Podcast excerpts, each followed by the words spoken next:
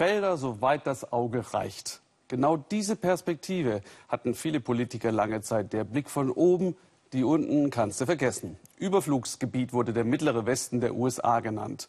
Bis genau die für Donald Trump stimmten. Nun treibt seine Handelspolitik ausgerechnet sie in den Ruin. Denn als Vergeltung für höhere US-Zölle hat China seinerseits Zölle auf Agrarprodukte aus den USA erhöht. Soja, Schweinefleisch. Das hat Folgen, zeigt Claudia Buckenmeier. Bei Familie Shipley fliegen die Ferkel. Bill und sein Sohn Trevor greifen beherzt zu. Die kleinen Schweine sind jetzt alt genug, um ohne Muttersau zurechtzukommen, bevor sie verkauft werden. Die Shipleys züchten Tiere für Shows auf Landwirtschaftsmessen. Ein Nischengeschäft, aber zurzeit sind sie ganz froh, dass sie nicht für den Export nach China produzieren, wegen der Zölle auf Schweinefleisch. Im März fuhren Bill und andere Bauern nach Washington, um ihr Leid zu klagen und Donald Trump einen Gruß zu übermitteln. Ich habe ihn auf meinen Hof eingeladen, aber er kam nicht. Nein, er kam nicht. Tja, was würde ich Trump sagen? Das, was er ja eh versucht, uns faire Bedingungen zu verschaffen. Wir erheben keine Zölle auf Ihre Produkte, Sie keine auf unsere. Bill hat wie die Mehrheit der Landwirte hier im Mittleren Westen Donald Trump gewählt. Jetzt droht ihr Präsident China fast täglich mit neuen Zöllen. Ich würde mir eine andere Taktik wünschen. Aber vielleicht ist das die einzige, die man bei den Chinesen anwenden kann. Die Shipleys verdienen ihr Geld vor allem mit Soja- und Maisanbau. Die Bauern in Iowa haben mit ihren Monokulturen ganz auf den Export gesetzt und das ist jetzt ihr Verhängnis. Bill ist nebenbei Präsident des Sojabohnenverbands und zurzeit viel unterwegs bis nach China und Europa. Doch auch seine wirtschaftliche Situation macht ihm zu schaffen. Es ist stressig für uns. Wir liegen jetzt unter den Produktionskosten. Wenn der Preis für Soja so schlecht bleibt, dann muss Bill mit einem Verlust von mehr als 50.000 Dollar rechnen. Wie ihn geht es vielen Sojabauern in seinem Verband.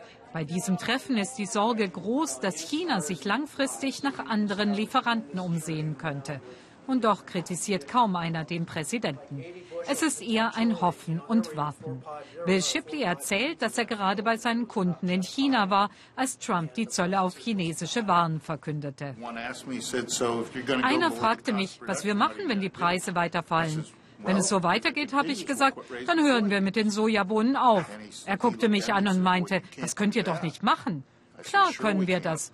Wir müssen es, wenn sich nichts ändert. Wir können ja nicht Jahr für Jahr Verluste machen. Um die Bauern nicht zu verprellen, hat Donald Trump Soforthilfe versprochen, 12 Milliarden Dollar. Aber das überzeugt hier nicht. Wäre es eine Naturkatastrophe gewesen, dann würden wir gerne Hilfe annehmen.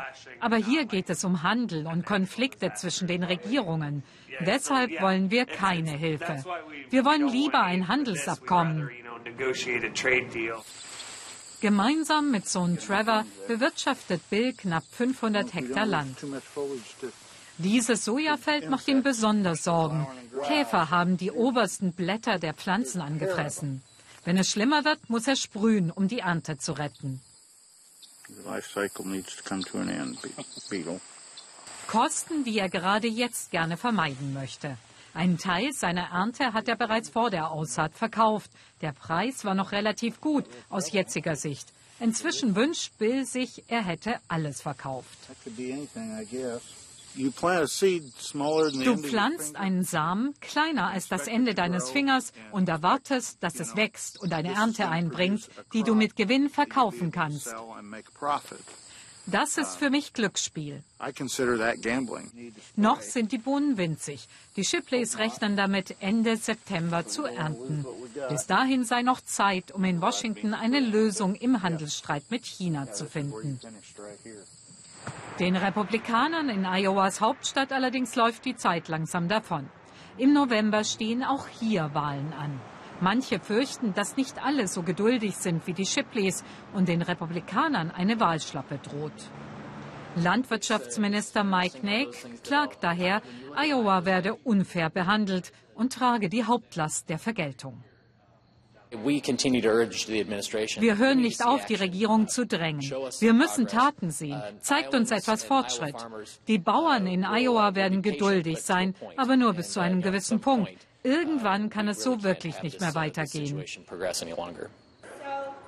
Der Wahlkampf um die Stimmen der Bauern hat längst begonnen.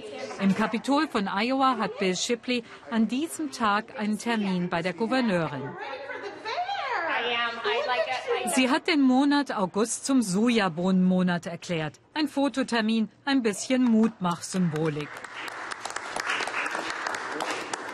Bill Shipley weiß, dass das nicht die Wende beim Preisverfall von Soja bringt. Und der Landwirt gesteht, ich hasse Politik. Beide Parteien sollten sich wieder mehr an der Mitte orientieren, statt sich nach rechts oder links auszurichten. Sie sollten gemäßigt sein und zusammenarbeiten. Zurück auf dem Land, auf seinem Hof. Bauer sein ist für Bill Shipley kein Beruf, sondern sein Leben. Und er ist stolz darauf. Würden er und seine Frau Trump wiederwählen? Ganz sicher sind sie nicht. Wahrscheinlich, sagt er, es komme auf die Alternative an.